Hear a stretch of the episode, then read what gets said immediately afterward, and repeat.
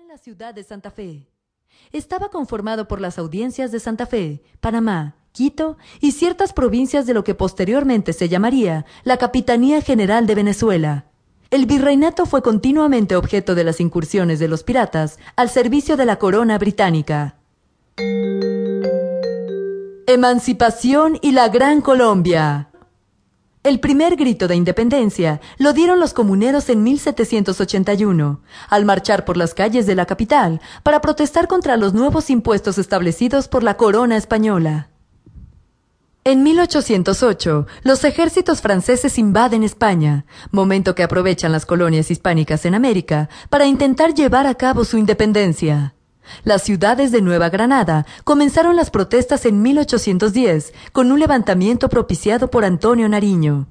Después de la independencia de Cartagena, en 1811, se crean dos gobiernos en Colombia que se enfrascan en una sanguinaria guerra civil. Este periodo es conocido por la historia como la Patria Boba. Luego de un año, nacieron las provincias Unidad de Nueva Granada, al mando de Camilo Torres Tenorio. Pero otro enfrentamiento interno, esta vez entre federalistas y centralistas, facilitó a los españoles la recuperación de su perdido virreinato a manos de Juan de Sámano. No obstante, las ansias de independencia de la población fueron más grandes y se organizó con éxito la campaña libertadora de Nueva Granada al mando de Simón Bolívar que declaró la independencia en 1819, terminando así con la resistencia realista entre 1822 y 1823. En 1821, el Congreso de Cúcuta había votado por una constitución con el propósito de dar origen a la Gran Colombia, una república que agrupaba a lo que es hoy Colombia, Venezuela, Ecuador y Panamá.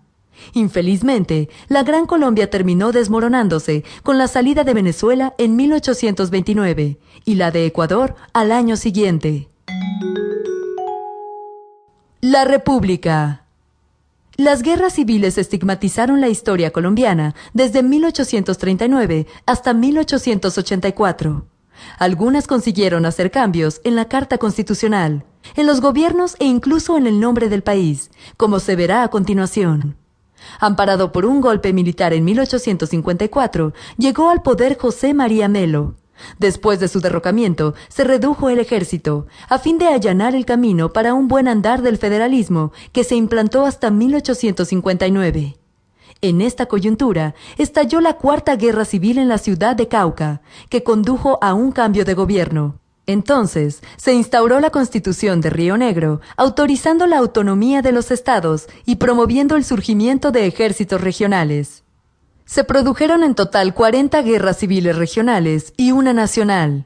En el transcurso de estas guerras fratricidas, el país cambió varias veces de nombre, llamándose primero la República de Nueva Granada de 1831 a 1858 Confederación Granadina, de 1861 a 1886. Estados Unidos de Colombia y finalmente República de Colombia desde el año de 1886. Colombia recibió el siglo XX con la Guerra de los Mil Días, que provocó el colapso del gobierno de Rafael Reyes.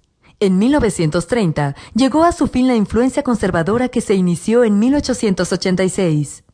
El Partido Liberal asumió el gobierno a partir de entonces hasta 1940, ejerciendo el poder con un espíritu de venganza. Durante su gobierno, en 1932, se suscita el conflicto colombo-peruano, al término del cual a Colombia le fueron cedidos gran parte de territorios previamente pertenecientes al Perú, y por ellos su acceso al río Amazonas. Debido a los enfrentamientos internos de los liberales, vuelven al gobierno los conservadores. El asesinato de Jorge Eliezer Gaitán desencadenó el Bogotazo, iniciando la época de la violencia bipartidista que se extendió hasta 1960. Pronto surgirían los movimientos de autodefensa de Tolima y de los llanos orientales.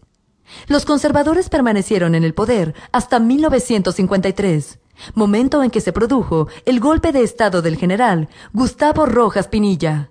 Muchos grupos guerrilleros entregaron las armas para luego ver a sus exmiembros morir asesinados. Los conservadores y los liberales llegaron a firmar un acuerdo por el que se puso término a la dictadura de Rojas Pinilla. Sin embargo, tras una junta militar provisional,